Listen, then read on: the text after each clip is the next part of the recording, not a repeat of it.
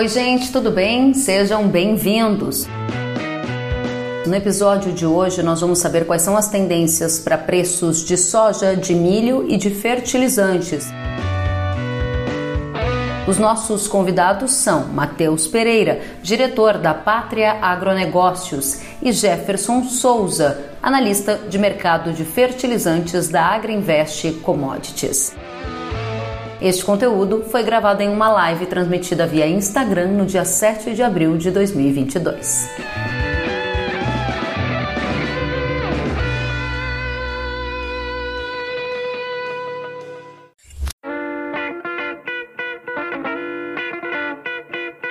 Muito bem, Matheus Pereira, Jefferson Souza, sejam muito bem-vindos, que alegria recebê-los. Boa noite, Kelly. Obrigado, prazer.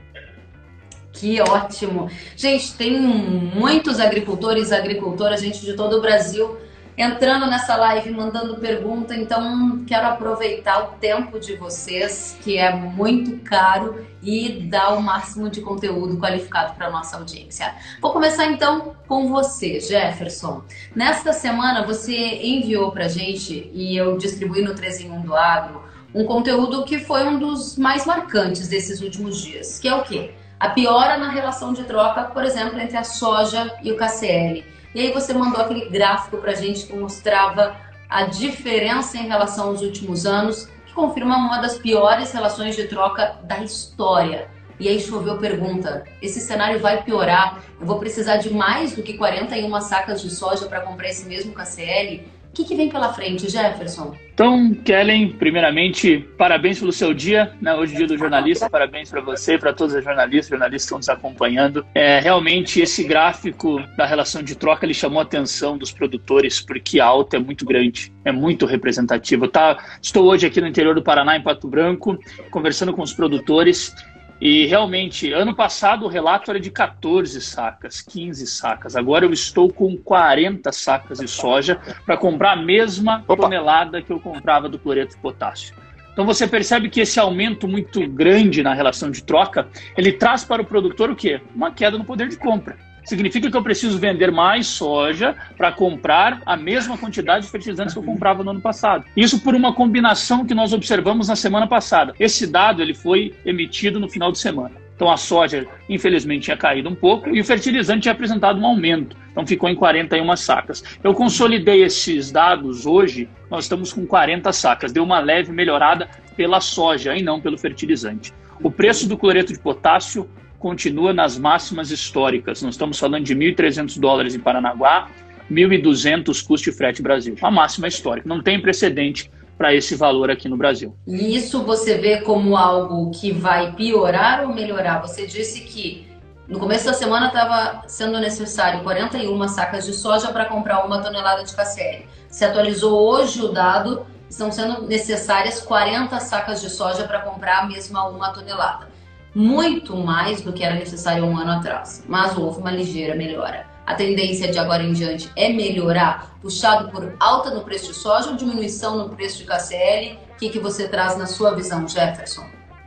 Olha, Kellen, eu acredito no seguinte: do lado do fertilizante está muito difícil. Está muito complicado nós pensarmos em queda nesse momento. Por quê? Primeiro, a situação entre Ucrânia e Rússia não vem mostrando uma sinalização de fim. Vamos pensar dessa maneira. A Rússia, nós sabemos o papel dela no cloreto de potássio no Brasil. Se não bastasse ela, a sua vizinha, a Bielorrússia, também está com sérias complicações. Eu estava dando uma olhada, correndo o olho no line-up nosso para o mês de abril, Kelly, e não tem mais registros de barcos da Bielorrússia. Não tem. Então significa que o recorde de importação que nós tivemos aqui, mais de 10 milhões de toneladas, recorde histórico no primeiro trimestre de 2022, pode mudar no segundo trimestre. Isso preocupa. Isso preocupa bastante, porque o primeiro trimestre foi positivo, inclusive com grandes carregamentos da Bielorrússia. E agora o segundo trimestre, como ficará? Então é uma pergunta que nós estamos fazendo e claro, em um cenário como esse, o que, que acontece? Você pensar em queda de preço é muito difícil. Então nós vamos ter que ver como que a soja vai se comportar daqui para frente, para ver se a soja conseguirá derrubar um pouco essa relação de troca, se vai ser possível ou não. Certo? Agora do fertilizante está bem difícil a missão. Muito bem, Jefferson. Obrigada pelas primeiras colocações. Matheus, Jefferson deixou a bola quicando para você. dizer para gente se essa relação de troca que está nos dos piores patamares da história vai depender de uma melhoria de preço da soja, porque do lado do fertilizante, como por exemplo KCL, ele não enxerga no horizonte curto uma diminuição de preço, a pergunta é: a soja vai voltar a recuperar aqueles 200, 207 reais que a gente chegou a ver recentemente base CPE aqui no Brasil? Olha, Kellen, ah, tipo, ah, primeiramente, né, agradeço o convite, pessoal. Sempre prazerão estar aqui contigo, Kellen. Prazer estar também dividindo espaço aqui com o Jefferson. Né? A gente nunca dividiu prazer, espaço juntos. Prazerão, meu amigo. Prazer, e, Olha, basicamente, uh, pessoal, uh, na nossa visão, o mercado da soja, quando ele bateu aqueles 215, né, Paranaguá, acabou colocando muitas praças no interior do Brasil a preço disponível de 200, né? A gente teve um alinhamento muito quase que ideal do mercado, né? A gente tinha não só uma concentração de demanda que alavancou o prêmio de exportação no Brasil, a gente tinha né, toda uma preocupação também do mercado internacional com a qualidade de lavoura da América do Sul, que acabou também uh, superinflando os preços em Chicago, e no mesmo momento a gente tinha dólar na região dos 5,40, 5,50, que, enfim, não é uma realidade que a gente está vendo por agora. Então, para a gente voltar a esses patamares, né, a gente vai ter que ter esse realinhamento novamente, uh, quase que ideal, para a gente poder chegar ao preço né, desses 200 reais aí, tão aclamado pela classe produtiva no Brasil. É possível? Kelly, na nossa visão, infelizmente a gente está sofrendo de alguns, alguns fatores, especialmente do lado da demanda, que deve complicar né, a manutenção dos preços de prêmio aqui no Brasil. A gente está vendo a China enfrentando, um, enfim, uma nova possível crise sanitária. Não só isso, né, a China já vem de um macrociclo no, na, na cadeia pecuária, especialmente tratando de suínos, ah, que superinflou a oferta, retirou a margem do suinocultor. O suinocultor já estava com dificuldade de manter a atividade, começou um processo de abatimento de matrizes desde setembro do ano passado. Então, o mercado também, ah, propriamente consumidor dentro da China, antes dessa crise sanitária chegar, ele já estava dando sinais de desaceleração. Então, infelizmente, para o mercado, ah, enfim, para é, o fator prêmio aqui no Brasil, a gente vê com muita dificuldade por agora, especialmente que a gente teve uma grande quebra de safra na América do Sul, no Brasil em específico. Ah, já é natural, a partir de agora, novos compradores imigrando né, as intenções de compra para segundo semestre, especialmente ah, para a safra norte-americana. Ah, porém, na visão dólar, na visão Chicago, a gente tem viés altistas, sim. Dólar a gente viu que passou por toda essa euforia de primeiro trimestre, com a não só essa, todo mundo diz, né? Ah, muito especulador colocando capital no Brasil, virou foco de investimento. Ah, o Brasil um fonte de commodity, concentrou capital de, de, de, investidores. Mas também a gente tem um fator muito importante, né, que acaba deixando, sendo deixado de lado ah, por grande parte do mercado, né, até por conta da complexidade do entendimento dessa ferramenta. Só que desde 2019, né, a gente tem instaurado nossa política monetária, né, a, a um projeto de Paulo Guedes, aonde que forçava, né, bancos a reverter uma ferramenta de proteção financeira chamada overhead. Todo banco público privado dentro do Brasil faz esse tipo de ferramenta e acaba que ao final dos anos contábeis, né, a gente tinha então desde 2019 uma obrigação né, contábil desses bancos de reverter essas posições. Reverter posição de overhead, basicamente resumindo né, de maneira bem clara, era colocar dinheiro para fora, colocar dólar para fora do, do, do Brasil e a gente viu que desde 2019 né, criou-se um fluxo sazonal de que esse capital saía do país ao final de ano e no primeiro trimestre esse mesmo capital voltava ao país por maneira de repatriação, por, enfim, por reconstrução dessa proteção. Então, a, a gente viu muito de, desse capital também, desses bancos, né, voltando para dentro do Brasil, que acabou pressionando né, as cotações do dólar, acabou valorizando novamente o nosso real por uma uma premissa de aumento de oferta do dólar internamente no Brasil, porém, na nossa visão, não é uma tendência sustentável. A gente vê sim que o dólar possui capacidade de, de voltar né, a empilhar altas, que vai devolver parte das perdas para a soja, porém, ah, infelizmente, por conta de prêmios específicos, a gente vê com muita dificuldade né, soja de fato voltar àqueles patamares recordes já observados. Muito não que seja impossível, improvável só. Muito bem, obrigada, Matheus. Vou aqui recuperar alguns pontos uh, que o Matheus acaba de nos trazer. Ele aponta uma crença em viés de alta para dólar e viés de alta para Chicago, porém os prêmios seriam mais baixistas, né, Matheus? E na composição prêmio Chicago e dólar, você vê um, uma possibilidade dos preços retomarem os recordes já alcançados, mas esse não é o cenário mais provável. É, exatamente isso, cara. Resumiu de maneira bem coesa aí. E claro, esse, esse viés vai ganhando probabilidade de acordo com que a gente possa ter né, um problema climático na América do Norte, uhum. que é agora a, a, a, safra em evidência, né, é onde o mercado está depositando mais atenções para o lado da oferta. Se a gente tiver um grande problema de safra na América do Norte, essas altas em Chicago poderá compensar facilmente qualquer redução de prêmio que a gente sofra por agora. Muito bem, ótimo. Vamos adiante, que tem muita pergunta aqui da nossa audiência. Então eu começo com a pergunta da Luana. Luana Vengraut. Acho que é isso, Luana, me perdoe se errei o seu sobrenome. E ela diz assim: será que vai faltar fertilizante para a próxima safra? Imagino, Jefferson, que você esteja de todas as maneiras tentando responder essas perguntas para os seus clientes. Quais são os indicadores que você tem no momento para nos ajudar a mapear o cenário de disponibilidade de adubo para safra verão aqui do Brasil? O que, que você diz para a Luana e para todo mundo que nos assiste? Então, Kellen e Luana, o que, que acontece? O Brasil, como eu falei, importou um recorde no primeiro trimestre, 27% a mais do que o ano passado. Na minha opinião, o primeiro trimestre nunca foi o problema. O problema está no segundo trimestre. O segundo trimestre nós vamos sentir realmente os impactos da Rússia e da Bielorrússia. E como o Matheus comentou, a China ela passa também por um problema chamado Covid por lá. E nós sabemos que a China está sem exportar fertilizantes. A expectativa é que ela voltasse agora no segundo trimestre. A pergunta que nós estamos nos fazendo é a seguinte: como a China voltará a exportar se ela está com dificuldades de atender o produtor interno? É essa a dificuldade da China nesse momento. Os produtores internos chineses, que produzem milho, por exemplo, estão tendo dificuldade de receber os seus insumos por lá.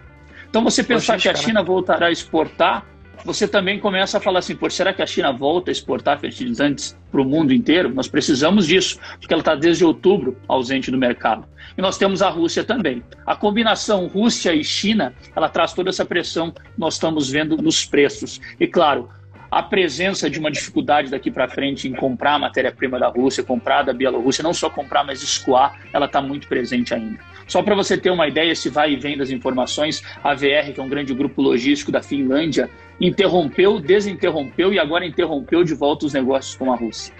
O Báltico, que é um grande canal de escoamento de fertilizantes, tem uma capacidade de 44 milhões de toneladas por ano, tem portos da Rússia, obviamente, e também tem portos próximos de países como Lituânia, Letônia, que a Rússia se beneficia desses portos.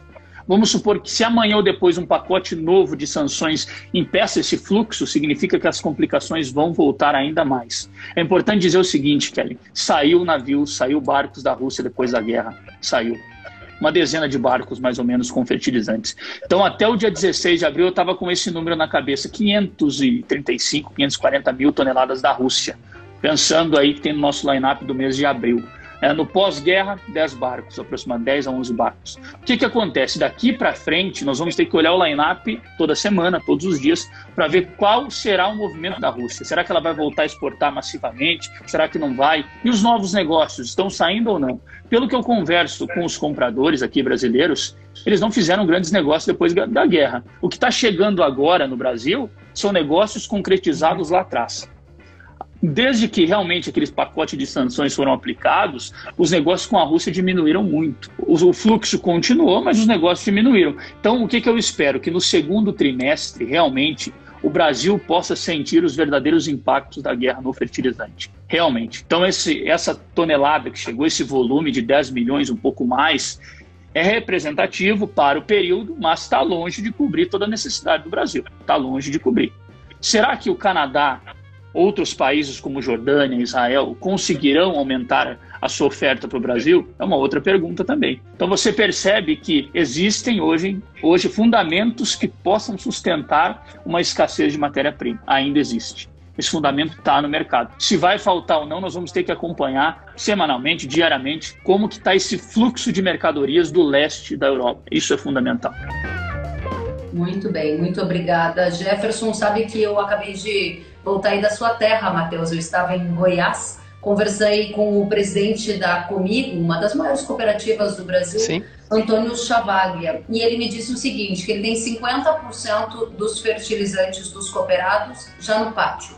Aí eu perguntei, esse percentual é o que em relação à média histórica? Ele falou que está mais ou menos dentro do normal para esta época. E ainda há metade para comprar. Ele disse que os negócios estão sendo feitos, de que o sinal ainda é vermelho, tanto para preço alto quanto para risco de disponibilidade, mas ele tem esperança de que não vai faltar. E é esse sinal de esperança que eu tenho capturado por onde eu vou. E aí eu gostaria de só arrematar esse tema com você, Jefferson. Essa é uma esperança fundamentada em um cenário que é difícil, mas as empresas estão fazendo esforços para garantir o adubo? Ou você acha que essa esperança pode até atrapalhar, fazendo alguns agricultores deixarem para muito depois e realmente ficarem com risco maior de ausência de produto?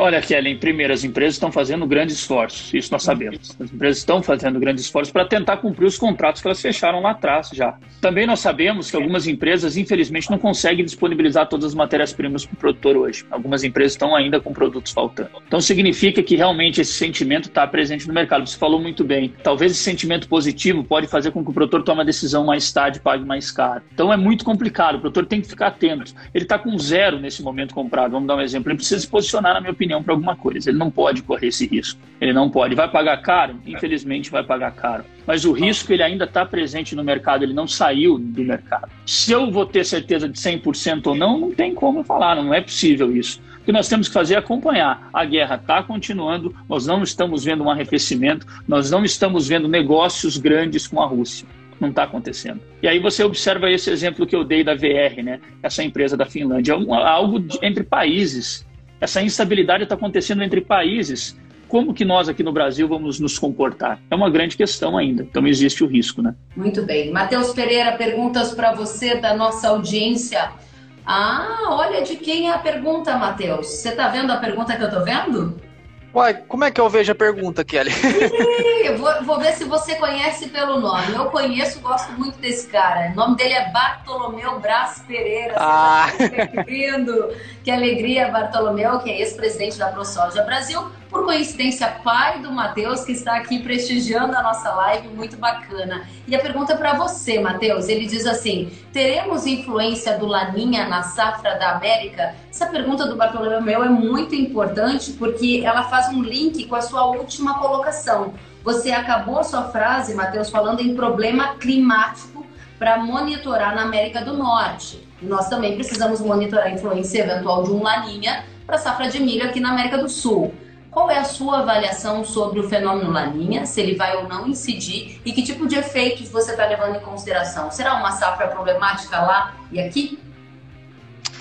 Olha, Kellen, uh, foram poucos os anos né, que a gente teve esse fenômeno climático em recorrência aqui no, nas Américas, né? Uh, e todos aqueles que, que houveram essa recorrência, a gente teve grandes problemas de safra, tanto na América do Sul quanto na América do Norte. Hoje há uma grande divergência né, entre as modelagens que, que fazem a previsão desse, da manutenção ou não do Lanina para os próximos seis, oito meses. Dentro mais tradicional do mercado, né, que é o modelo do NOAA, que é a agência de meteorologia norte-americana, ele aponta né, a permanência de fato do Lanina por, por pelo menos mais quatro meses, que estaria ali incidindo bem na, nos períodos cruciais né, de desenvolvimento de safra norte-americano, pegaria a safra talvez entre junho e julho, que é quando a grande maioria do milho, especialmente em julho, né, no cinturão agrícola, transita de vegetativo para reprodução, né, que pendoa. Então, realmente é uma, um estágio crítico para as culturas de milho. A soja vai estar em, enfim, em estágios finais de vegetativo, entra em sua grande maioria em florescência e reprodução só em agosto. Ah, porém, né, se de fato a gente ter a confirmação desse Lanina com a, a como enfim, a agência norte-americana NOAA de meteorologia está prevendo, a gente vai sim ter grandes problemas de safra para os Estados Unidos. Porém, Kelly, quando a gente ah, traz a correlação com outros modelos, né, que são mais assertivos, pelo menos se mostraram mais assertivos na história, que é principalmente modelo de, de previsão do, da, da, da, do Centro Meteorológico da Austrália. Eu nunca sei como é que faz a tradução correta, mas é basicamente como se fosse um ministério que cuida somente da, da meteorologia dentro da Austrália. E quando a gente traz a, essa modelagem, a gente vê que o Lanina já se perdeu, a gente está vivendo agora um, um, momento de neutralidade, a gente não tem nem a incidência de um El Nino, nem a permanência do Lanina.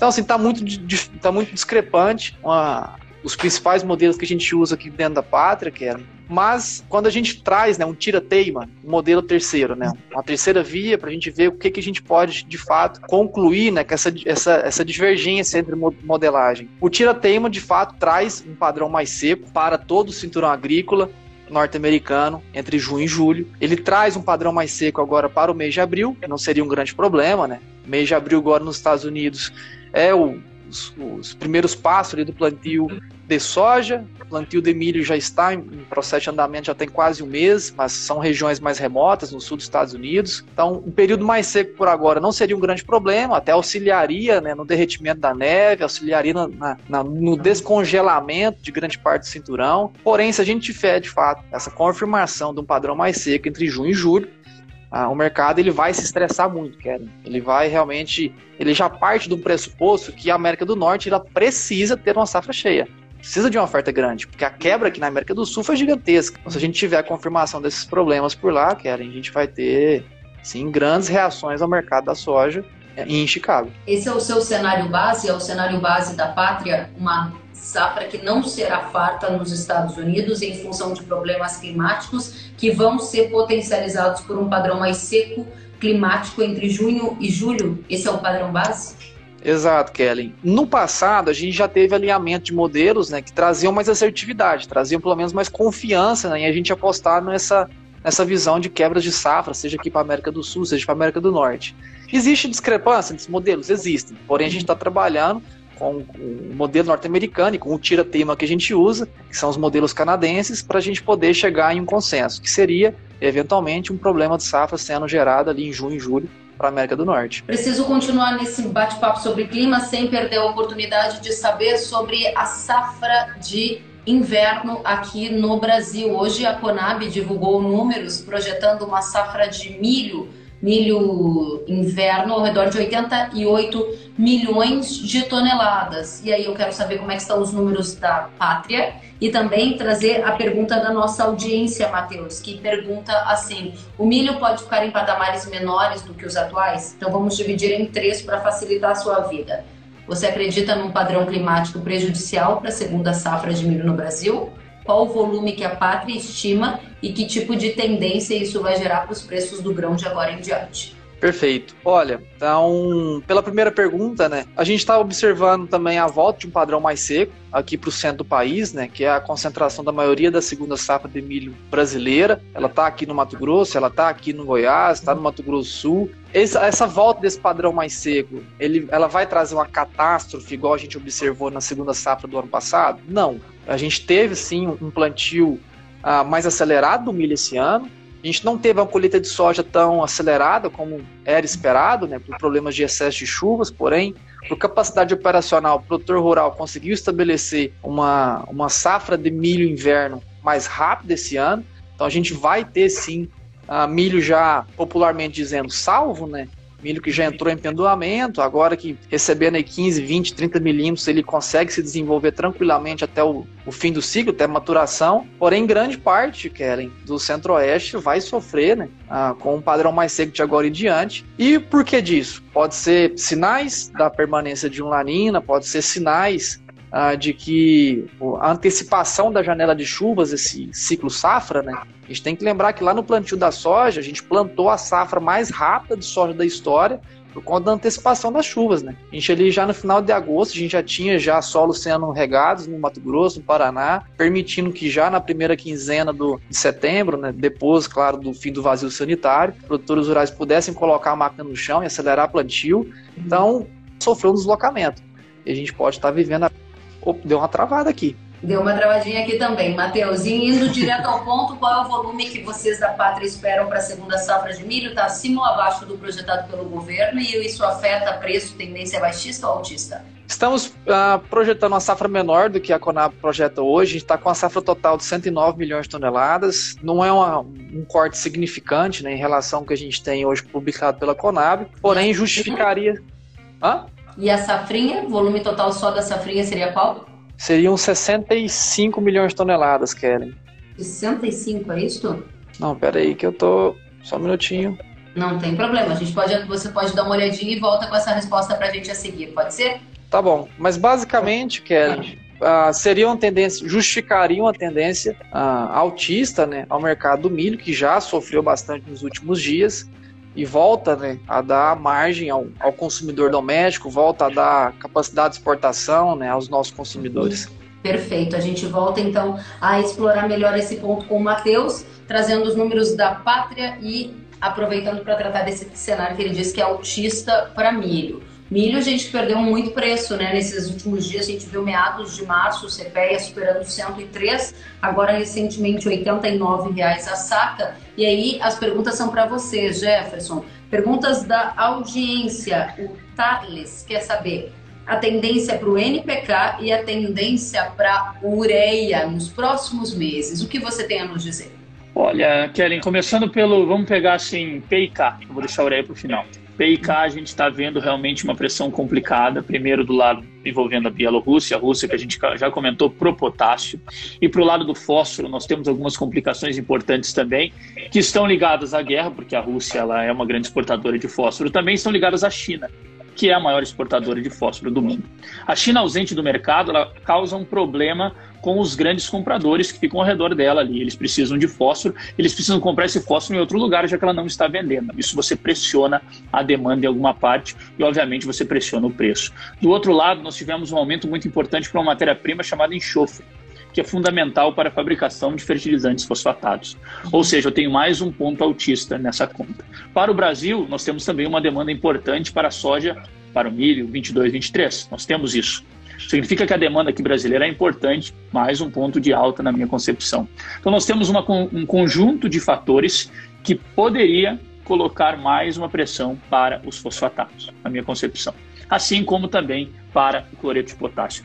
No caso do nitrogênio, nós tivemos uma queda nessa semana a ureia não resistiu aos patamares de mil dólares, no caso custo de frete Brasil, e veio buscar 930, 925 dólares. Uma queda de mais ou menos 65 a 70 dólares na semana. E por que está acontecendo isso com a ureia?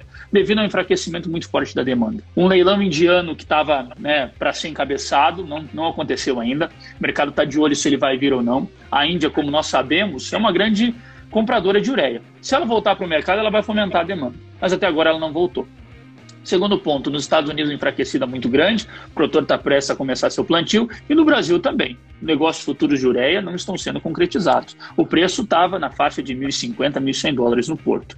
Então essa derrocada da demanda, ela provoca uma queda parcial na ureia nesse momento. Mais ou menos 70 dólares a tonelada, custo de frete Brasil. Se esse movimento vai continuar, é uma boa pergunta, porque nós vamos ter que olhar esse lado da demanda. Basta um, uma emissão de tender da Índia para nós vermos um aumento de volta. É simples. A ureia é muito mais volátil. Eu me lembro que a gente conversava no pré-guerra, eu falava para você, no dia que acontecer realmente uma invasão, você vai ver já uma explosão nos preços da ureia no outro dia. Isso é muito mais fácil de ser sentido. A ureia ela sente mais rápido, vamos falar dessa maneira. E a queda também, porque isso que aconteceu no final do ano. De janeiro até o pré-guerra, a ureia caiu mais de 40% os produtores aqui no Brasil, alguns que nós assessoramos, chegaram a comprar ureia a R$ 3.500 antes da guerra. Agora essa mesma ureia, infelizmente, rompe a marca de 5 mil reais.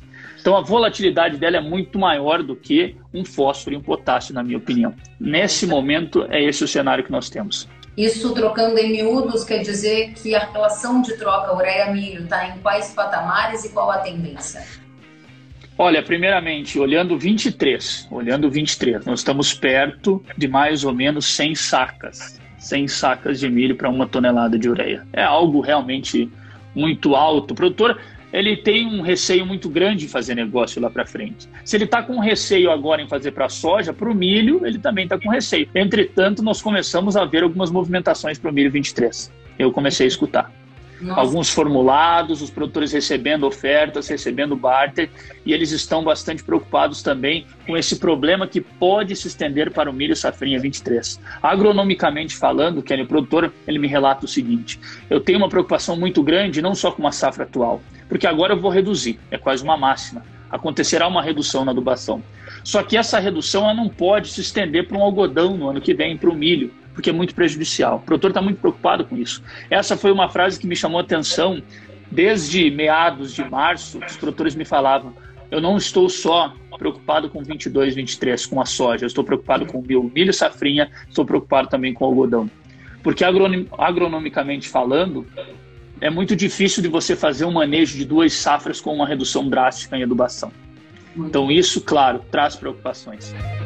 Esse é um ponto bem importante que o Jefferson abordou aqui, que eu também tenho ouvido pelas minhas viagens pelo Brasil. Na safra agora atual, 22, 23, por exemplo, de verão, você consegue reduzir, mas você não consegue manter esse mesmo padrão de redução de adubação por muito tempo, afinal de contas, a produtividade acaba sendo impactada, né? Então, um ponto bem importante para a gente entender no todo.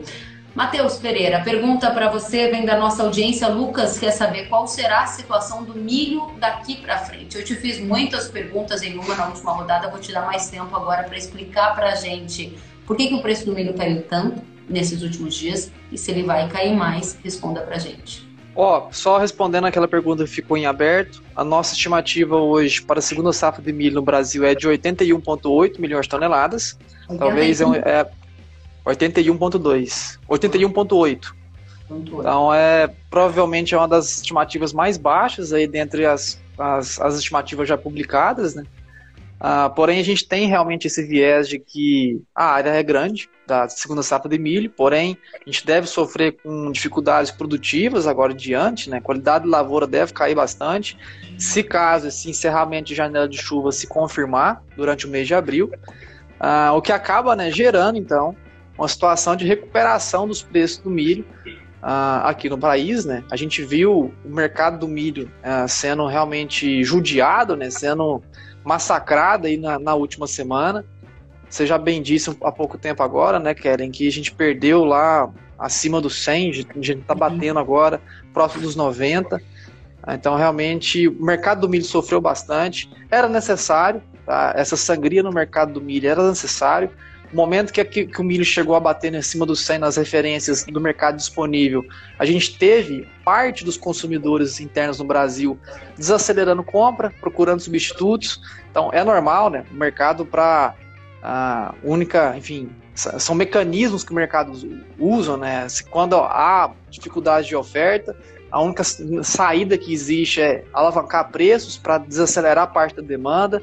A gente viveu isso com a soja, né? A quebra de safra aqui no Brasil foi tão grande durante a, so a, a safra de verão soja. A mesma coisa acontece para a Argentina, a mesma coisa acontece para o Paraguai, que a única maneira que a gente achou realmente foi alavancar preço ao ponto de desacelerar a parte da demanda. Então é natural, o mercado do milho passou por isso com mais velocidade com que a gente se observou no mercado da soja. A gente retraiu bastante preço de milho por agora, porém, ah, com a confirmação né, desses problemas climáticos de agora em diante, a gente deve ter a recuperação dos preços do, do mercado do milho aqui também, querem. Não só isso, né? Aquela visão um pouco tempo atrás dita sobre o mercado cambial, né, que possui a capacidade de retomadas altas, uh, vai sustentar também a, a, capacidade alta do mercado do milho. Agora, divida isso para a gente em duas partes, Matheus. É, de um lado, você está dizendo que o viés de câmbio é altista, de outro lado, você está dizendo que há riscos climáticos, e inclusive a gente precisa destacar aqui para nossa audiência que os dados da Pátria Agronegócios, quando prevê 81,2 ou 8? 81,8, perdão. 81,8 milhões de toneladas para a segunda safra de milho, gente, esse é o número que eu, como jornalista, mais baixo que eu já vi. Ou seja, é um volume que já projeta problemas climáticos. A Conab está prevendo 88 milhões de toneladas e eu consultei outras empresas que estão com produção estimada em mais de 90 milhões de toneladas. Mateus, esse cenário que você colocou que é autista para milho, ele é no curto prazo. Quem viu o milho agora a 89 quer saber se ele volta na semana que vem ou não. Você está dizendo que isso só pode acontecer a partir de maio, junho, quando uma penalização das lavouras por lá ou por aqui começarem a ficar mais evidentes. É, Kellen, é bem isso. Sim. A gente vai precisar de confirmação realmente de que é, toda essa projeção né, de produção brasileira de segunda safra não será confirmada essa, essa, enfim, essas confirmações elas não virão da noite para o dia. Infelizmente, talvez aquele produtor que nesse momento, né, como você já bem disse, eu sou filho de produtor, nasci e fui criado na roça com o pai. minha família inteira não faz outra coisa da vida que não seja, ah, enfim, cuidar do campo, mexer com soja, com milho. Então eu sei muito bem como que funciona o dia a dia do produtor rural. sei que nesse período específico, né, fim de colheita de verão, estabelecimento de segunda safra, é um período onde que o produtor rural por si só, grande parte do Brasil, precisa de caixa, precisa de dinheiro, começa a pagar conta, pagar os planos safra, pagar prazo safra, pagar custeio, investimento. Ah, então, realmente é um período onde que o produtor se vê muito sacrificado. Então, essas baixas vieram num péssimo momento, aonde que é preciso fazer levantamento de caixa. A gente tem cliente ainda que está carregando milho de segunda safra do ano passado, que teria, enfim, que tem esse milho disponível para ser vendido agora.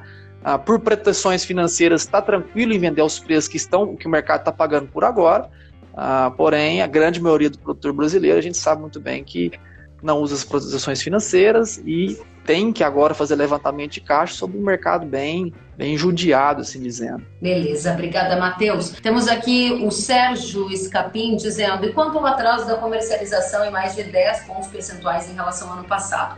Imagino, Sérgio, que ele esteja se referindo a um dado que há pouco eu, inclusive, usei no 3 em 1, que é da, da Tagro Consultoria, apontando um atraso na venda de milho. Ano passado, nessa mesma época, algo em torno de 48,8% já haviam sido vendidos. E agora a gente está com um percentual de 34,8%, ou seja, um atraso. A gente vai voltar nesse tema com o Matheus daqui a pouco, mas eu aproveito a pergunta do Sérgio sobre comercialização para questionar você, Jefferson, como é que são os volumes de comercialização de fertilizantes? Há alguns dados que já indicam quanto desse fertilizante da safra verão já está em casa. Sei que a ANDA divulgou agora dados de janeiro, a gente está em abril, então em termos de dados oficiais, é uma coisa bastante desafiadora, eu imagino. O que, que você usa para medir como que já estão as vendas, as compras dos agricultores? Vocês produzem esses dados aí na Agriinvest?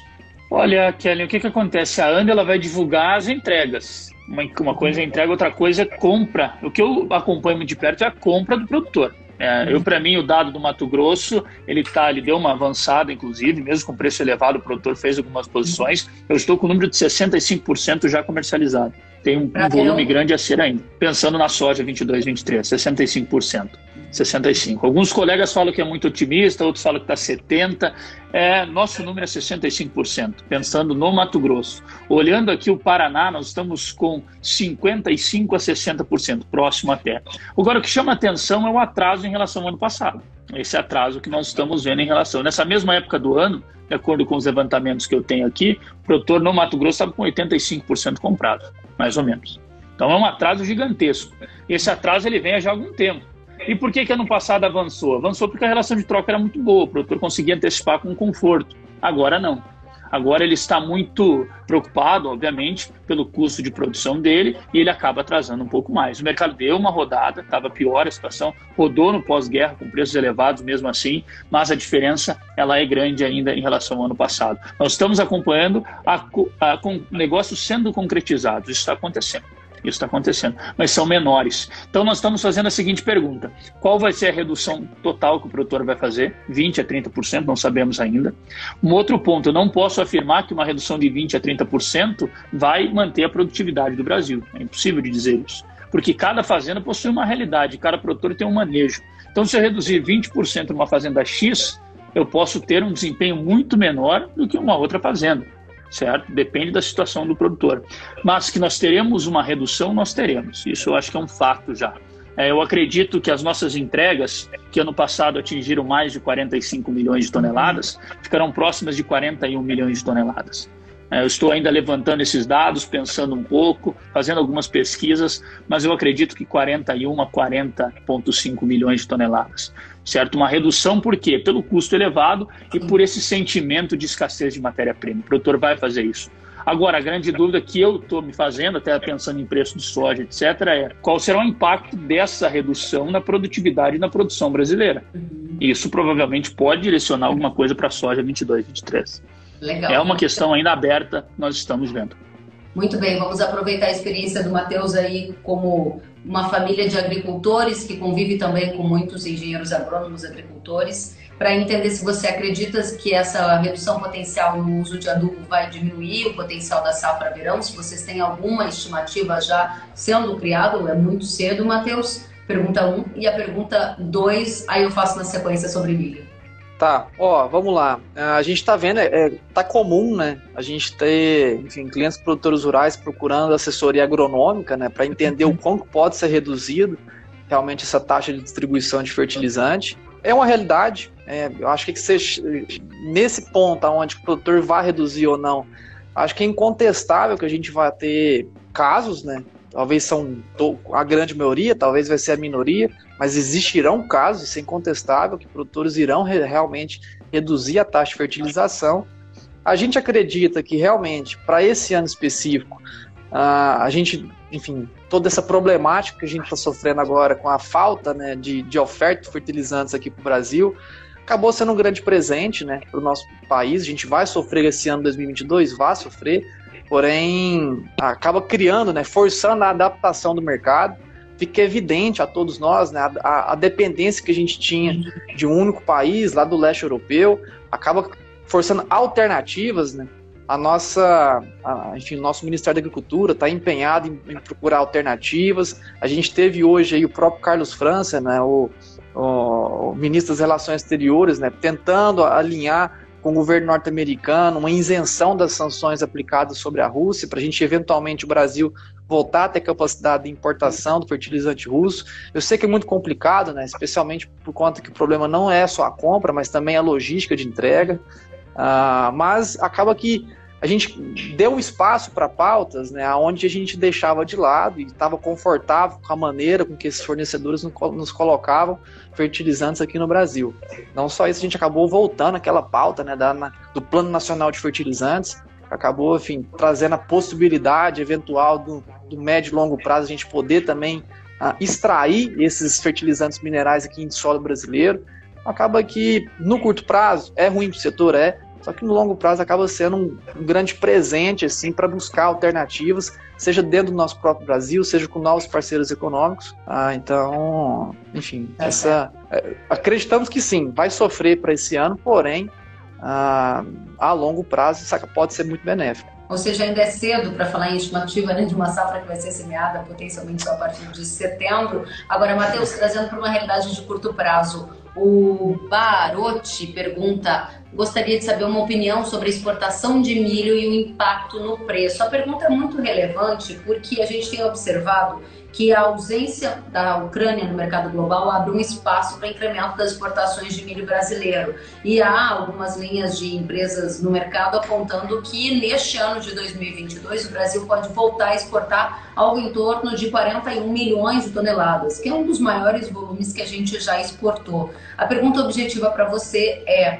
o seu cenário base é de uma exportação superior a 40 milhões de toneladas? Se sim, para preço de milho diante de um cenário em que você projeta uma safra ao redor de 81 milhões de toneladas na segunda temporada agora de inverno?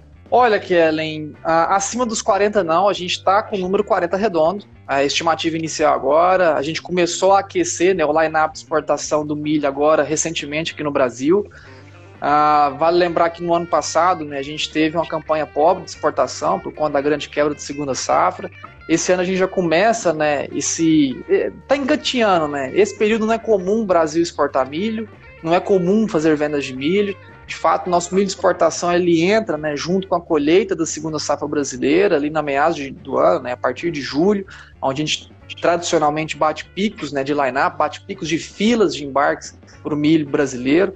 Então, estamos esperançosos sim. A gente acreditava até que, até, enfim, um ano e meio atrás, a gente acreditava que o nosso governo poderia fazer todo o desembaraço né, sanitário de colocar o nosso milho dentro da China.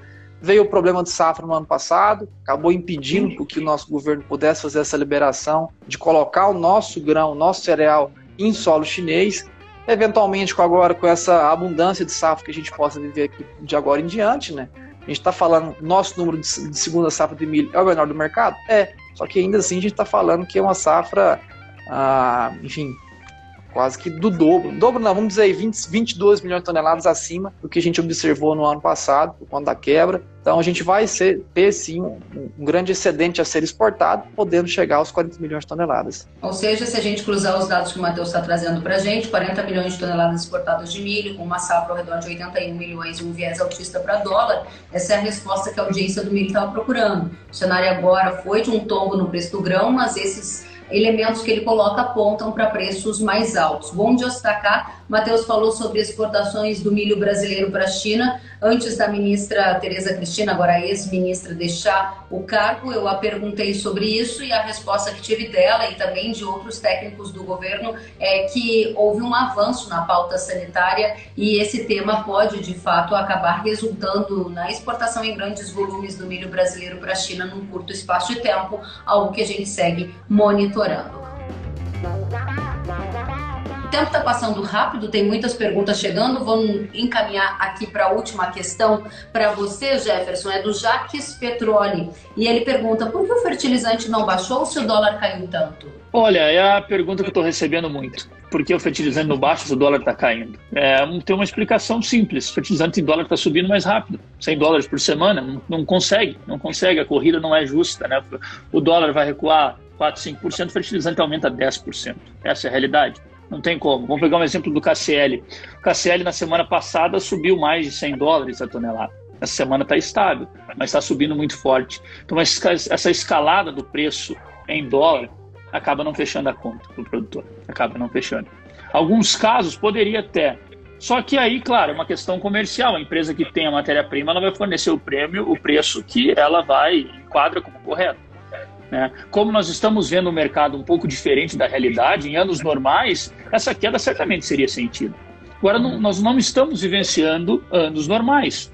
As empresas que possuem a matéria-prima, obviamente, elas possuem também um poder ali na questão de preço e etc. É isso que nós estamos vendo. A diferença hoje ela é grande de uma empresa para outra. E é normal em um cenário como esse. As empresas que estão mais bem posicionadas conseguem manejar melhor.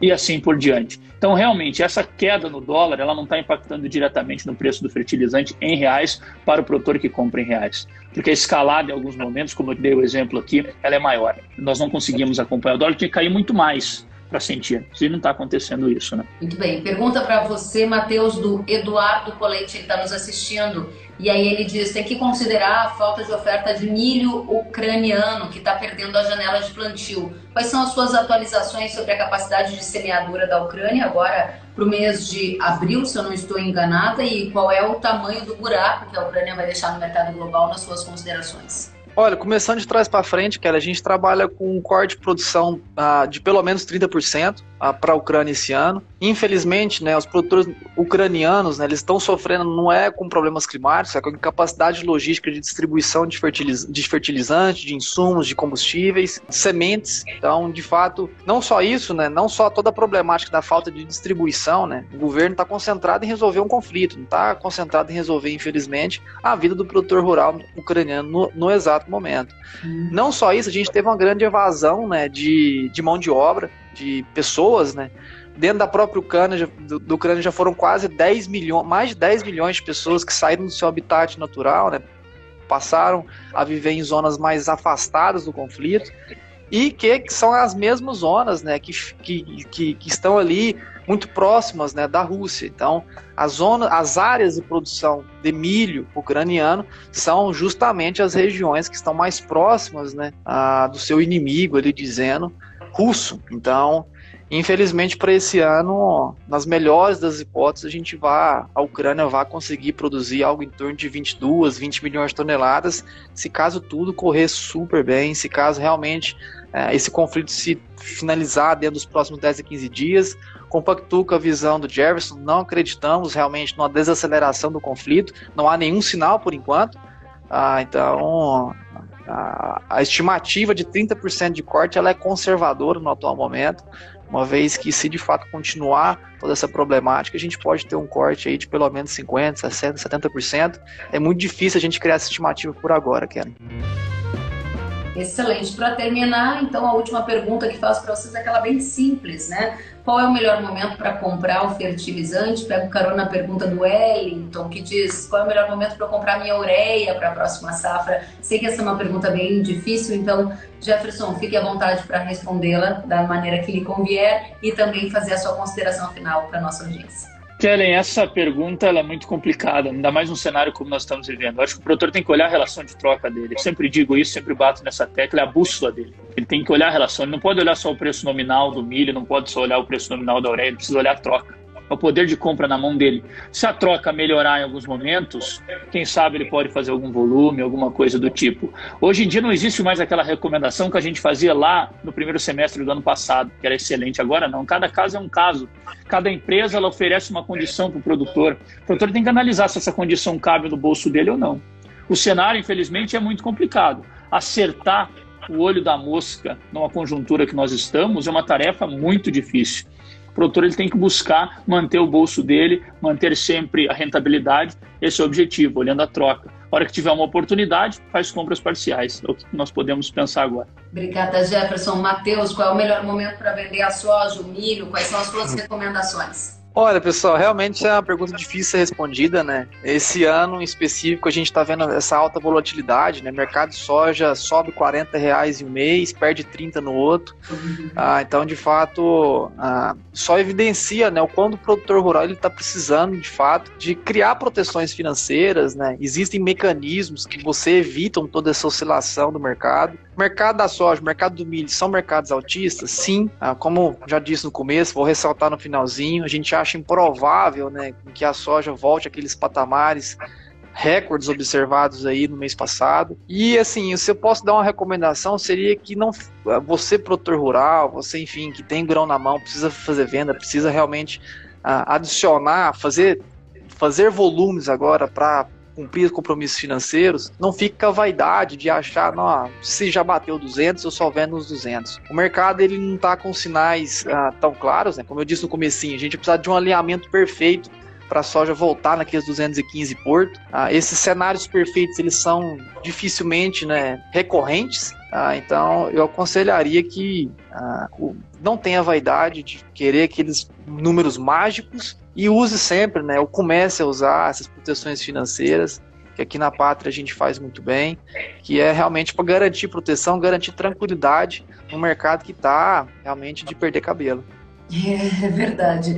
Matheus, Jefferson, quero agradecer demais a disponibilidade de vocês pela clareza, transparência, pelas respostas para nossa audiência todos aqui muito atentos a tudo que vocês nos trouxeram. Por favor, nos mantenham informados, que a gente vai transferir as informações tanto da Pátria quanto da Agriinvest para nossa audiência, que é super qualificada aqui nas nossas redes sociais. Obrigada a você, Jefferson. Volte sempre. Muito obrigado. Muito obrigado, Keren. Obrigado a todos. Boa noite para vocês. Contem sempre conosco. Obrigada a você, Matheus Pereira. Volte sempre. Eu agradeço mais uma vez o convite, Kellen. Agradeço também estar aqui junto com o Jefferson. Um grande abraço a todos e até a Prazer. próxima. Muito obrigada e recebam os aplausos e os cumprimentos da nossa audiência que estão aqui agradecendo pelo trabalho de vocês, enviando muitos aplausos e agradecimentos merecidos. Obrigada a todos que passaram essa uma hora junto conosco. Fiquem bem se gostaram da live peguem esse sinalzinho aqui que é para compartilhar e mandem lá naqueles grupos de WhatsApp. Quem não assistiu vai ficar salva no feed do Instagram e também vai estar disponível em todas as plataformas de podcast daqui a pouquinho. Até a próxima, gente. Se cuidem. Tchau.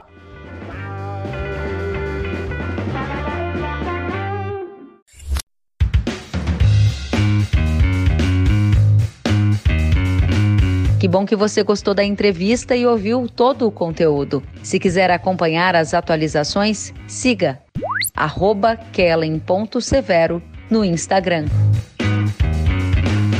Até a próxima!